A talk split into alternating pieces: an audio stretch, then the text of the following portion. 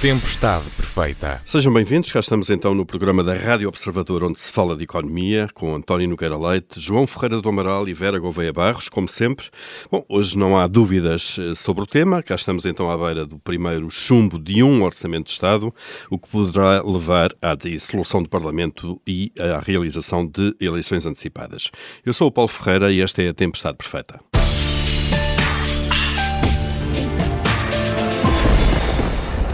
Vamos então ao tema. António Nogueira Leite, começando por si. Eh, é um drama não haver orçamento? Os duodécimos são uma tragédia ou é uma situação que mais por aqui ou mais por ali o país há de resolver? Eh, bom dia. Eu penso que um drama é a situação que estamos a viver, eh, mais do que haver ou não haver orçamento, porque Uh, enfim, poderíamos viver tecnicamente uh, com duodécimos durante algum tempo, não acho que seja boa política fazer anos inteiros com base nos orçamentos do ano anterior.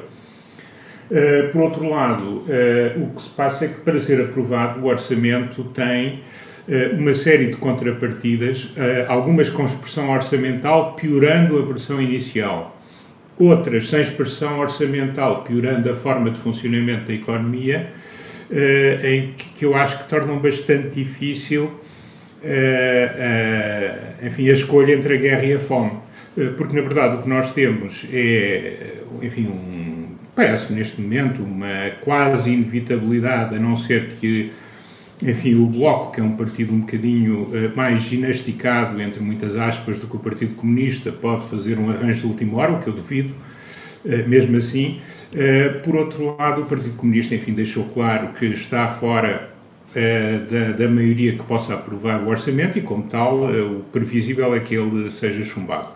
Ora bem, o problema é que a posição de partida, como eu dizia há pouco, não era famosa. De facto, este orçamento, que já não era um orçamento particularmente importante ou interessante para aquilo que o país necessitava neste momento, na sequência de um conjunto de orçamentos que, como eu tenho dito ao longo do tempo, sem qualquer atenção da maior parte do, dos meus colegas analistas, eh, levou a um estrangulamento do funcionamento da administração pública por parte de uma política de contenção de cinco anos. Eh, e de falta de investimento e também eh, contenção grande nos gastos, tudo para além do pessoal.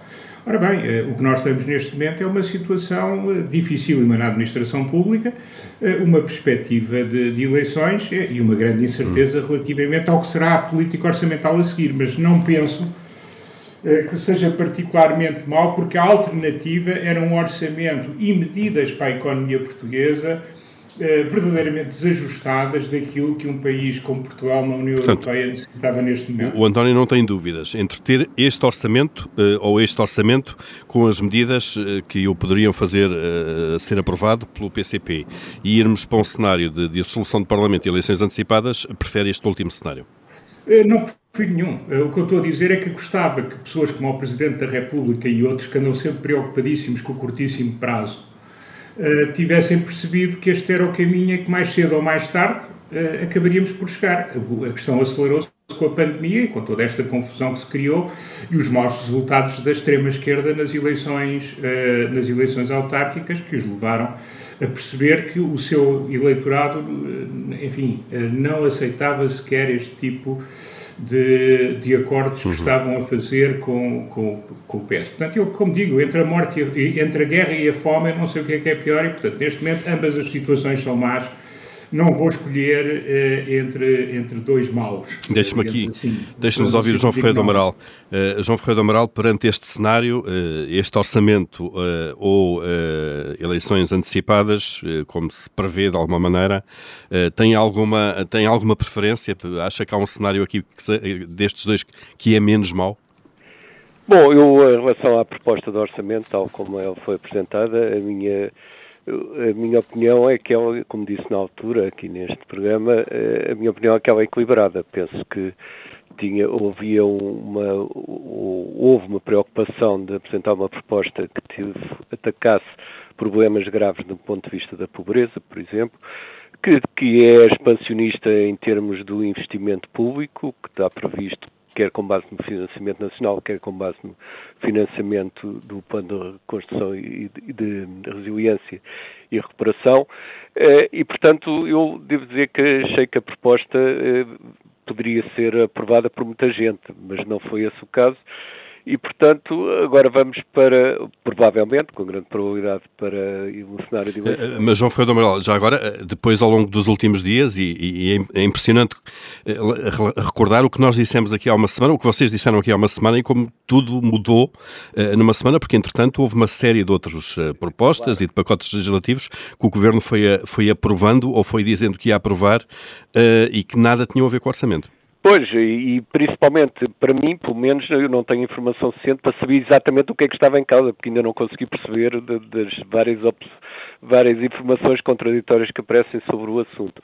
Eh, portanto, por isso é que eu me remeto à, à questão que é a única factualmente segura, que foi a apresentação da proposta, e como digo, do meu ponto de vista, até era bastante equilibrado. Portanto, tudo leva a crer que vamos para eleições antecipadas, o que significa que se as eleições forem no final de, de, janeiro, por volta disso, depois o governo que sair delas, e não sei quanto tempo é que demorará a formar um governo, terá três meses para apresentar um orçamento, portanto é um cenário possível que tenhamos um novo orçamento por volta de meados do próximo ano. Isso em si próprio não é de uma gravidade extrema, porque, de facto, como já tem sido dito, e é verdade, o orçamento deste ano permite que o regime do odécimos, que tem a ver com aquilo que é a despesa prevista para este ano, se possa levar à execução do orçamento com, com enfim, sem, sem, grandes dramas eh, desse ponto de vista. O que me parece mais problemático é cair ao mesmo tempo todas as questões que têm a ver com a organização, em particular da canalização das verbas do, do PRR porque aí de facto é importante que haja um governo efetivamente em funções para poder, eh, enfim, eh, que garantir que os circuitos de aprovação e, de, e, depois de transmissão de verbas, etc., no âmbito do PRR, possam ser feitos com o mínimo de, de, impedimentos e burocráticos que, infelizmente, são para o nosso cada dia.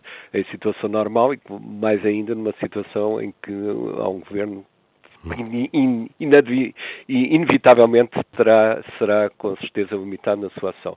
Portanto, é desse ponto de vista que me parece mais problemático, não tanto a possibilidade das verbas existirem, porque o, o regime do Onésimos permite que existam, mas a forma como essas verbas irão ser aplicadas.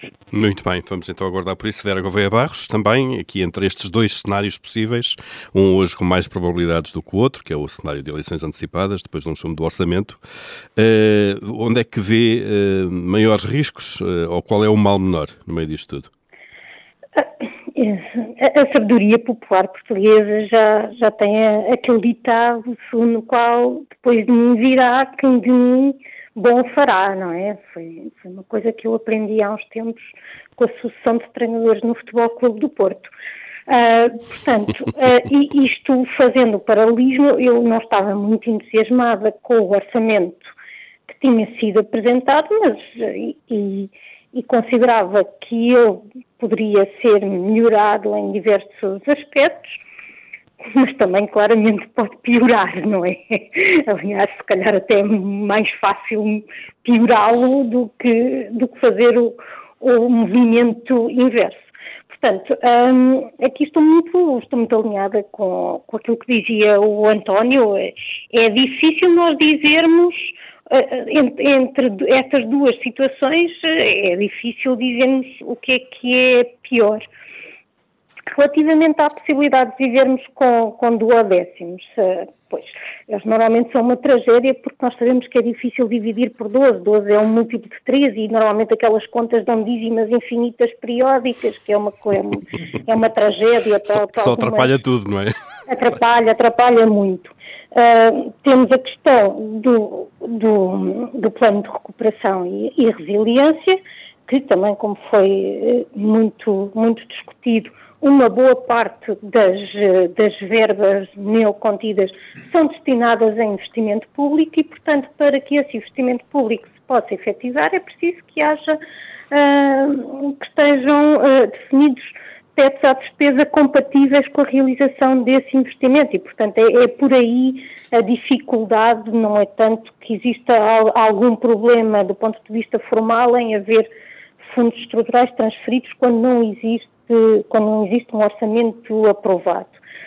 Ah, toda esta situação de, de incerteza, de, de, instabilidade, e, e, e se depois formos para eleições, ah, eu acho que há um grande contexto de incerteza sobre que resultado daí sairá, porque não podemos continuar com, com esta distribuição de lugares na Assembleia que não permite qualquer estabilidade. Neste momento, eu não sei, acho que os partidos terão muita dificuldade em tentar perceber, eh, com exceção provavelmente do, do Chega e da Iniciativa Liberal, que eu acredito que aumentassem eh, a sua representação, para os outros eu acho que isto é muito, eh, muito incerto o que é que sairia aqui de, de eleições. E isto, este, este ambiente de incerteza uh, compromete uh, o investimento, nomeadamente o investimento estrangeiro, de que nós tanto necessitamos, porque uhum. normalmente os investimentos gostam de ter um quadro mais ou menos seguro. Previsível, e, pelo menos. Sim, dentro claro. daquilo que a vida permite que seja seguro e conhecido. Deixe-me voltar aqui ao António Nogueira Leite, fazendo agora um pouco o balanço, olhando um bocadinho mais, mais uh, uh, de uma forma mais ampla, um, fazendo o balanço daquilo que foi este ciclo de governação, do PS com, com, com partidos mais à esquerda, uh, e olhando para aquilo que o, o, país precisa e toda a gente acaba por ser consensualmente apontar para problemas que nos impedem de crescer mais, eventualmente maior agilidade do Estado e por aí fora. António Nogueira Leite, acha que isso só vai ser conseguido alguma vez se for com um entendimento ao centro entre PS e PSD? Eu, eu, penso que tem que haver uh, um entendimento uh, muito amplo. Uh, não estou a falar necessariamente no governo de Bloco Central, mas eu acho que teria que envolver parte, teria que envolver o Partido Socialista para se poder mudar aquilo que se tem que mudar, nomeadamente na administração pública. Aliás, basta ver que o governo da PAF uh, podia e não fez, enfim, podia ter feito algumas coisas que foram travadas pela, pela visão peculiar da composição que na altura tinha o Tribunal Constitucional. Uh, mas, por outro lado, uh, não houve grande esforço, e, enfim, todos nos lembramos uh, de cenas mais ou menos caricatas, da falta de vontade em fazer uma reestruturação importante do Estado, e necessária. Eu não estou a falar na de redefinição das funções do Estado, não estou a falar eh, nos limites do Estado, estou a falar em processos, em, em organização, em métodos, eh, em formas de incentivos, portanto, estou a falar na gestão, na verdadeira gestão da administração pública, que poderia, com o PRR, levar esse impulso. O governo de António Costa não o faria, estou convencido, como aliás eh, passou a oportunidade de algumas outras reformas bem mais fáceis. Agora, Provavelmente que... não, não, também, António, nunca o faria com estes parceiros, que eles não aceitariam. Claro, eh, ele, eh, quer dizer, o Partido Socialista é um partido eh, de poder, não é necessariamente um partido reformista, deixou de o ser há muito tempo. Estes, estes senhores querem um sistema de funcionamento da sociedade e da economia que não tem nada a ver com o sistema em que vão vivendo e, portanto, é óbvio que não o querem melhorar, quanto pior, melhor. Uh, agora, eu, eu penso que uma reforma tão profunda como aquela que necessitamos aqui, como necessitamos nas pensões, como necessitamos numa série de outras áreas, implicava um consenso, um consenso mais alargado.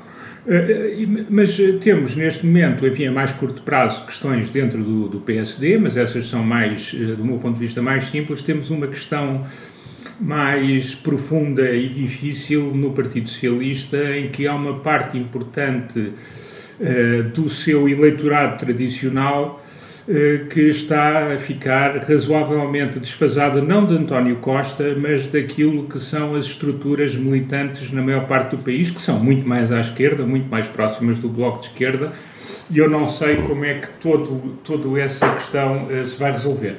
O que eu sei é que é uma questão que impede as reformas que o país precisa de fazer. Hum, Deixe-nos ver aqui. Também uh... tenho dúvidas que a direita sozinha tenha pode ter a vontade, pode saber como, eh, quer dizer, pode ter um plano, não sei como é que depois o põe em prática. Claro. Uh, João Ferreira do Amaral, uh, a mesma questão. É, é, inevitável a prazo um entendimento ao centro?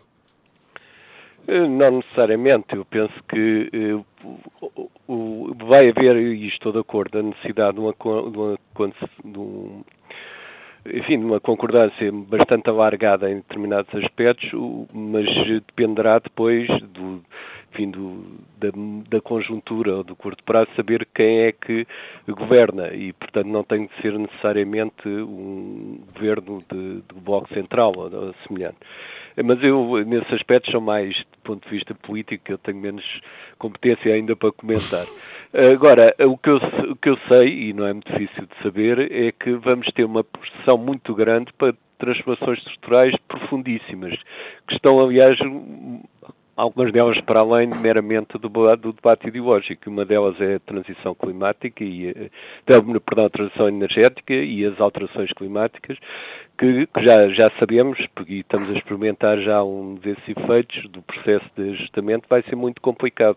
E isso exige para o país, ou exige que o país seja governado com, nessa matéria com amplo consenso, que é não quer dizer que seja com um governo que tenha claro. 70% ou 80%. Mas exige claro. liderança política de, de alguma forma é, forte. Claro. Exige uma capacidade de negociação, porque estão em, em, jogo interesses muito profundos e alguns deles divergentes, e, portanto, quer na transição energética, quer, por exemplo, na mobilidade, quer em muitos outros aspectos, inclusivamente a agricultura, vai ser necessário, e, e não é algo que a gente se possa eximir, porque vai, vai vamos ficar com ela, hum. nós e todo, todo o mundo, claro. não, é, não é específico de Portugal, mas nós, para o fazermos de uma forma minimamente uh, razoável e que também não, não tenha consequências muito profundas em determinados, uh, determinadas regiões ou grupos, etc., vai-se exigir, de facto, muita competência e muita capacidade de uh, fazer acordos muito amplos. De consensos, e, portanto, claro. E consensos. E, portanto, o que eu gostava é que saísse das eleições, a haver eleições,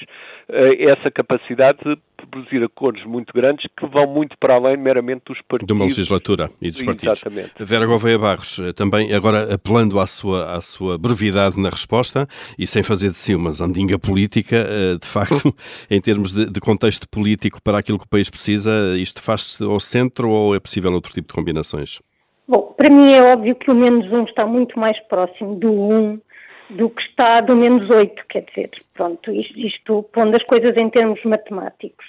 Uh, ou seja, uh, eu, o facto de um partido se dizer de esquerda e outro se dizer de direita não quer dizer que não estejam muito mais próximos até do que outro que está à esquerda, mas numa extrema esquerda, portanto, um, parece-me, e, e há matérias que são demasiadamente importantes e, e, que nós debatemos há demasiado tempo para que não sejam encontrados consensos e, e, e pontos de, de, comunicação ou de, de, com, pontos de confluência em que as pessoas de facto estão de acordo que o problema é aquele e que a solução passa por determinadas medidas.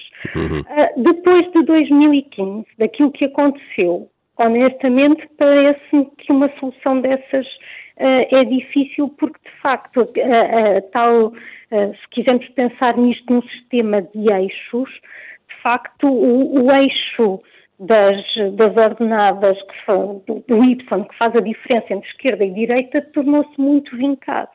E, portanto, e, há um muro, há um muro agora. Há um muro, há uma trincheira cavada Sendo que eu até entendo que muitas vezes estas questões entre, que, divide, que dividiam tradicionalmente a esquerda da direita, num contexto de globalização, têm uh, contornos muito diversos daquilo que era o tradicional. E acho que inclusivamente essas outras dimensões, por exemplo, entre uh, um, um espírito mais liberal ou um espírito mais intervencionista, a forma como se olha para a inserção do país no, na, na, escala global, as questões de sociedade, hoje em dia são muito mais importantes, se calhar, do que aquela tradicional divisão entre esquerda, esquerda e direita. direita e os valores que elas representavam. Muito bem. Uh, fica aqui a primeira parte da Tempestade Perfeita. Uh, voltamos já, já a seguir.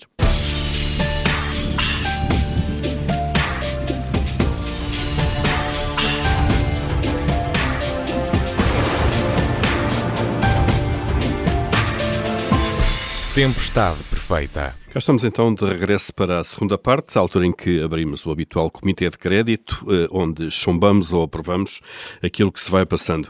Eh, Vera Gouveia Barros, eh, começando por si, qual é a sua aprovação desta semana?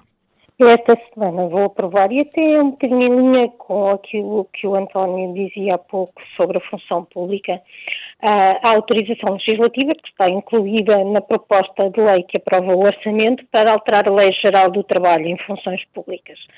E, e essa autorização legislativa diz o Governo que é para agilizar os procedimentos concursais de recrutamento através da, da quer reduzir e simplificar métodos de seleção e tornar uh, o processo mais transparente, mais, mais igual e mais célere, que são objetivos que eu saúdo. Espero também que essa revisão da Lei Geral do Trabalho em funções públicas possa ser ainda mais ampla e ir também à parte do sistema de, de incentivos, não, não se fique somente pelo, pelo recrutamento, mas que pense um pouco toda, toda a organização do, do setor público administrativo que bem precisa. Já falámos muito uhum. disso a propósito da digitalização, que nada resolverá se os processos não forem uh, repensados e, e mais bem organizados. Portanto, essa é uma norma que a Vera gostava que sobrevivesse a um eventual chumbo do orçamento. Sim, é. Muito bem. Pode ser feito à margem do orçamento, Essas obviamente. coisas normalmente escapam sempre, ninguém olha para isto. Claro. João Ferreira do Amaral, o que é que aprova esta semana? Bom, aprovo uh, ainda positivos uh, indicadores sobre a recuperação económica. Uh, digo ainda positivos, porque já irei qualificar quando falarmos do pior, mas por enquanto, pelo menos, uh, os indicadores da recuperação económica continuam positivos e vamos ver se, se será possível continuá-los nos próximos meses. Dava-nos muito jeito, de facto, não é? Todos. que o crescimento continuasse. António Nogueira Leite, o que é que aprova? É positivo fraquinho. Uh, enfim, é ali um 10, um 10, 11. É um, é um, é um 10,5. Uhum. Uh, enfim, a intenção é, é, é de 20 valores, é muito meritória. Uh, o esforço, o método e, o, e, a forma como as coisas têm sido conduzidas também têm sofrido de vicissitudes inesperadas, mas tem a ver com uh, o esforço dos que promovem mais uma tentativa de os sentar à mesa, já sabemos que não vai acontecer, uh, as principais potências para discutir as medidas que temos que tomar conjuntamente para uh, tentar minorar os efeitos das alterações climáticas que estão em curso. a Cimeira de Glasgow iria ser algo tão importante, esperava-se como algumas anteriores, eh, mas, enfim, a Rússia, da Rússia eu não esperava nada, eh, a China tentou aparecer com, eh, enfim, credenciais limpas em matéria de ambiente, mas a crise que estamos a viver, nomeadamente no setor dos combustíveis, levou-os a concentrarem-se mais no curto prazo, percebe-se porquê, acho que já não vão estar presentes, Xi Jinping não vai estar presente e, portanto, uma boa intenção que, porventura, não vai dar os resultados que deveria dar e que os seus organizadores gostava que, que dessem, mas, de hum. qualquer das formas, a intenção, a persistência são positivas e são necessárias e temos é que conseguir encontrar formas de ser mais eficazes. Sim, porque isto vai marcando tudo demasiado passo. Vamos agora uh, para os chumbos. Vera Gouveia Barros, o que é que chumba esta semana? Eu esta semana vou chumbar o dinheiro que se, que se vai gastar, que o novo banco, agora não sei como é que se diz, porque antigamente eram duas palavras, novo e banco, e agora é só uma, novo banco, não, não sei. Isto suponho que em termos fonéticos tem algum impacto. Uh, eu habitualmente acho que não tenho nada a ver com a forma como as empresas gerem a sua vida, cada um sabe de si. Mas quando são empresas eh, que andaram a recorrer a dinheiros públicos, eu depois, quando as vejo a ter lucros, gostava que eh, elas aplicassem esses fundos, por exemplo, a pagar aquilo que devem. Acho que se calhar era, era eh, assim mais, mais bem empregadinho. Hum. Pronto, e portanto vou de facto chumbar um, chumbar que a estratégia do novo banco, olha lá como é que se chama. Esta mudança de, de, de, de identidade. De, é, não, não, é mudança de identidade em si, pronto. Eu, quer dizer, eu do ponto de vista criativo acho aquilo eh, quase dá vontade de dizer, epá, eu fazia melhor. Mas uh, é mesmo que uma empresa que andou nos últimos anos a viver com transferências do Orçamento de Estado para o Fundo de Resolução, que depois uh, fazia as injeções, uh, agora a, a sua prioridade seja esta. Uhum. Portanto, o alinhamento de prioridades não vai. sem a diferença, eles dizem que, ou, com, que juntos fazemos o futuro. Eu, eu espero que os juntos do futuro seja diferente dos juntos do passado recente. Muito bem, está claríssimo, de facto. Este seu chumbo é, é esta semana. João Ferreira do Amaral, e o seu qual é? Vou agora qualificar o que disse há pouco sobre Exato. o melhor. Dois aspectos negativos. Em primeiro lugar, o Banco de Espanha já anunciou que vai reduzir significativamente as previsões de crescimento em Espanha, e isso vai ter efeitos, evidentemente, sobre, sobre a nossa economia.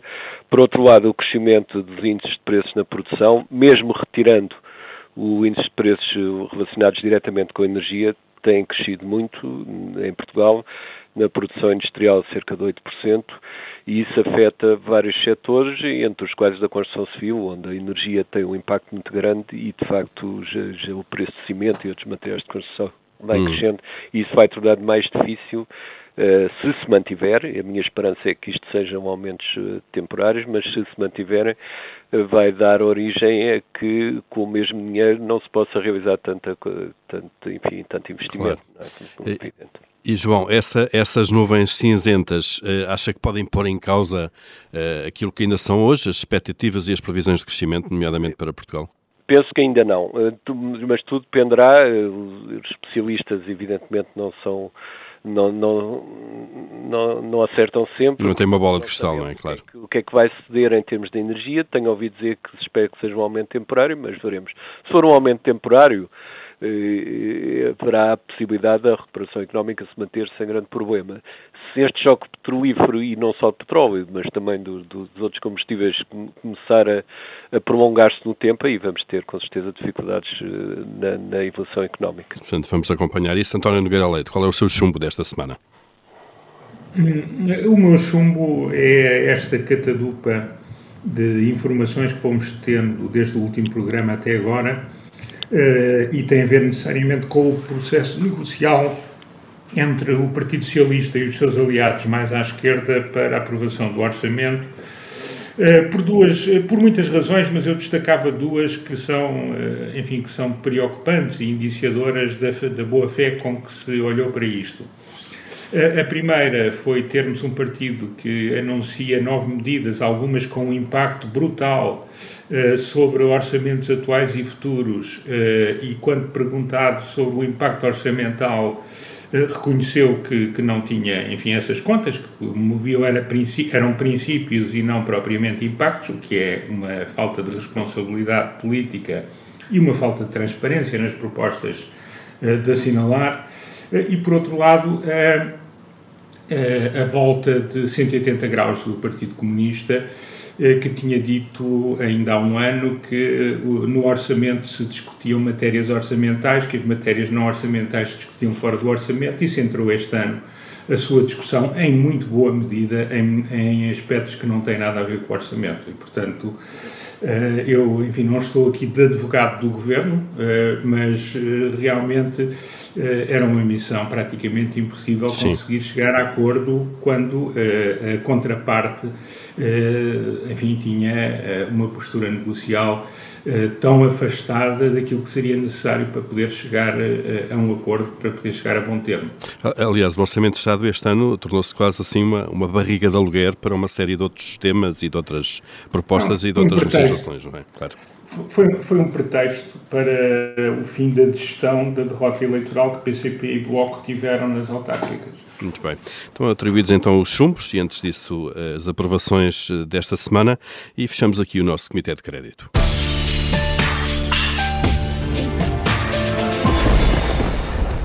Vamos, nos minutos que ainda nos restam, uh, deixar o Orçamento de Estado. Seguramente voltaremos lá para a semana, porque ainda há muita conversa a fazer e vamos ver como é que corre o debate parlamentar e a votação amanhã, uh, na generalidade. Uh, mas queria recuperar ainda um tema que vem da semana passada, que tem a ver com as declarações do Primeiro-Ministro sobre a ANACOM, o, o regulador das telecomunicações, umas críticas que António Costa fez à forma como o regulador montou o leilão para o 5G e depois também uh, a crítica generalizada ao modelo de regulação independente uh, que foi feita uh, por António Costa. João Ferreira do Amaral, estas declarações de António Costa acha que fizeram sentido, foram longe demais?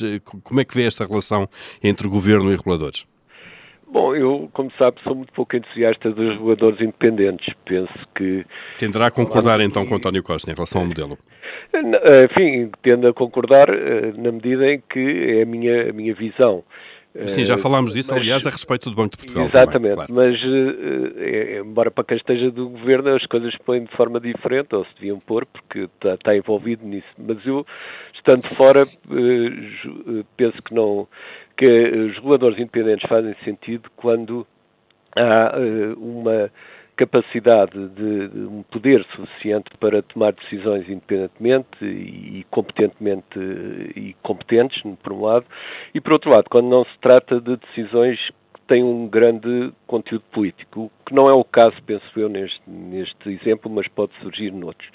Por isso é que eu penso que as relações independentes deviam ser restringidas a domínios onde a, a capacidade técnica é grande e onde, eh, de facto, as, as decisões têm um um caráter basicamente técnico e não se metam por questões políticas, porque do ponto de vista da, enfim, da, da, democracia, quem toma decisões políticas deve ser responsável diretamente perante os eleitorados. Uhum. E, e, penso que no, no, no, caso eh, que estamos a, aqui a, a, a, referir, há de facto uma, uma dificuldade do ponto de vista técnico, mais técnico, mas em geral Uh, penso que são, são decisões que também têm, acabam por ter um caráter político muito importante.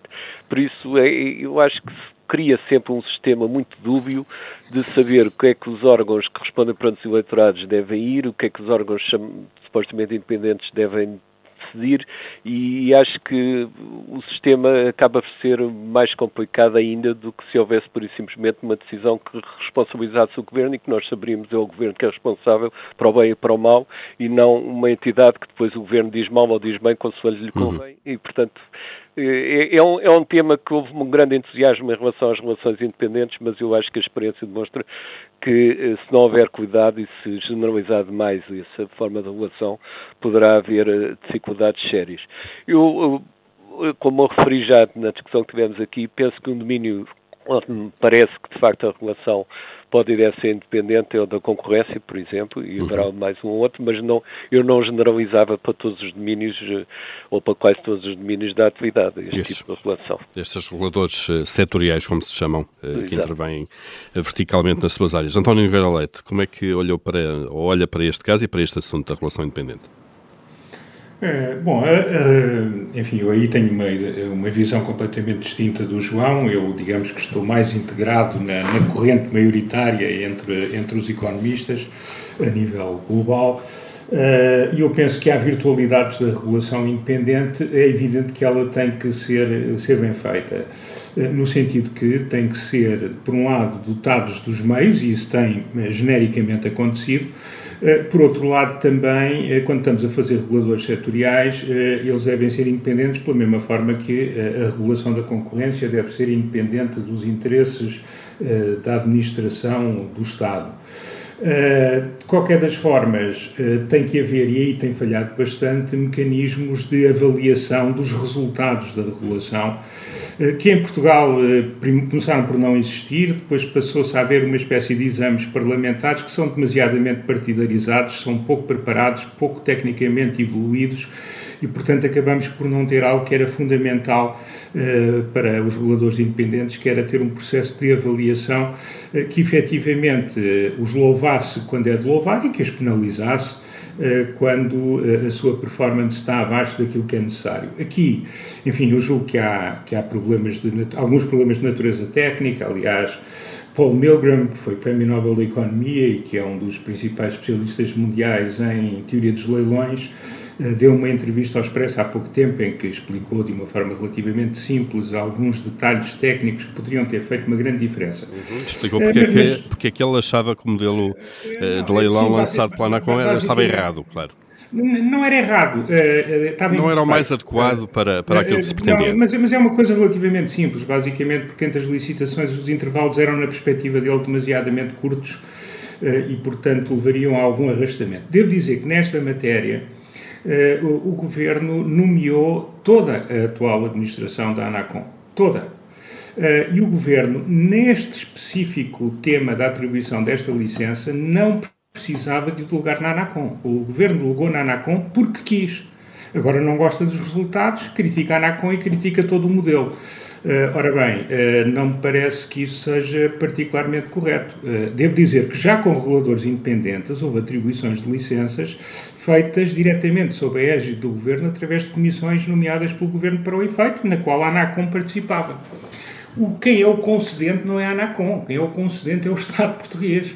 E, portanto, o Governo decidiu delegar na ANACOM, uh, fingiu que o assunto não era dele enquanto não se criou mais broá, quando o assunto se torna demasiadamente incómodo, atira as culpas para a ANACOM e atira as culpas para o sistema. Também não me parece que seja a forma mais transparente de ser responsável pelas decisões que se tomam. Vera Gouveia Barros, e sobre este assunto? Bom, eu sou favorável a um modelo de regulação independente uh, e, e acho bem que ela seja independente não apenas na teoria, mas depois que tenha as condições, nomeadamente de financiamento, para que exerça as suas, as suas funções com independência. Uh, relativamente aqui ao, ao caso concreto e às críticas que foram feitas Pois bem, eh, já foi aqui notado que, Conselho, que este Conselho de Administração eh, foi nomeado por este governo. Portanto, basicamente, o governo, quando critica o Conselho de Administração, está, no fundo, também, e suponho eu, a fazer uma meia-culpa e a dizer: olha, eu escolhi mal uh, as pessoas.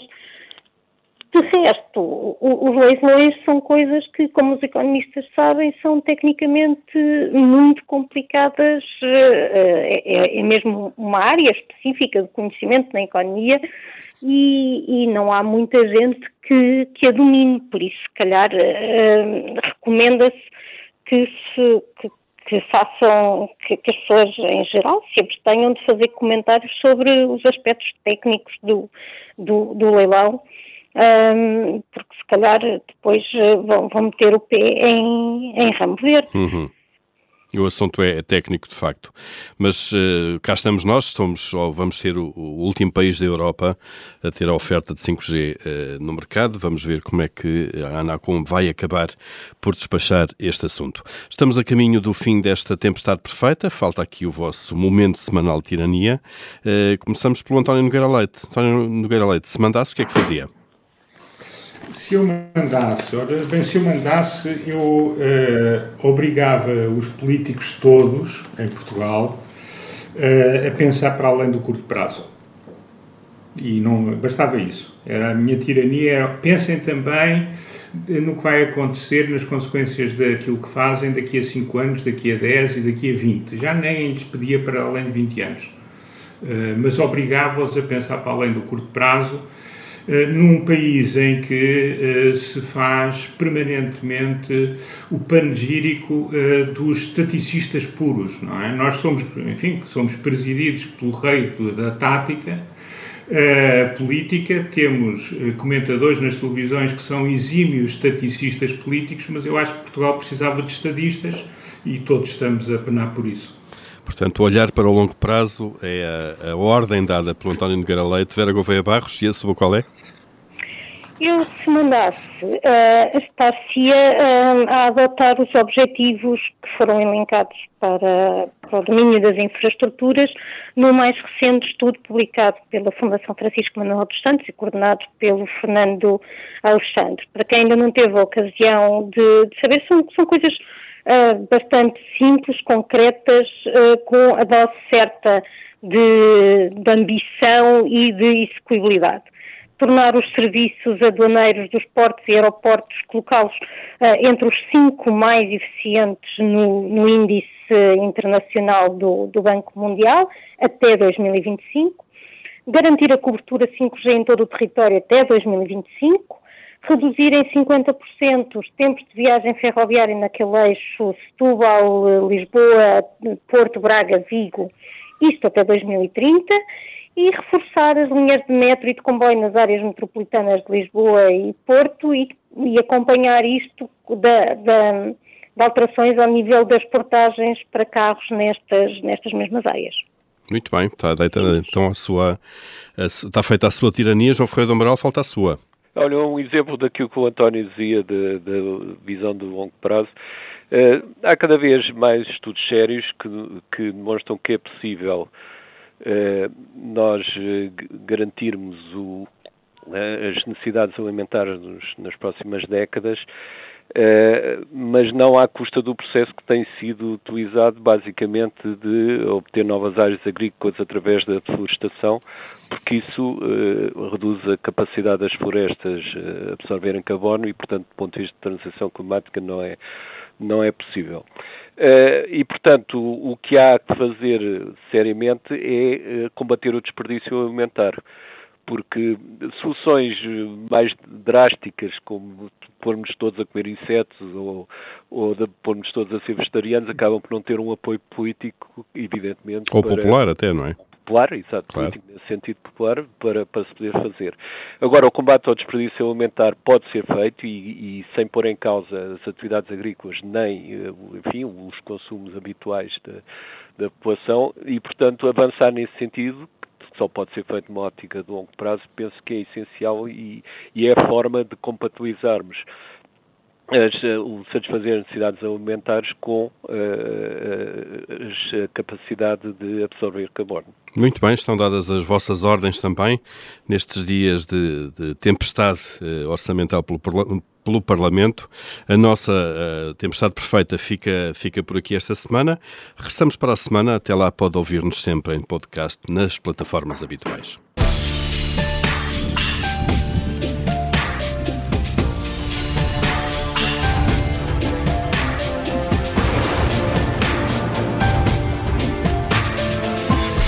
Tempestade perfeita.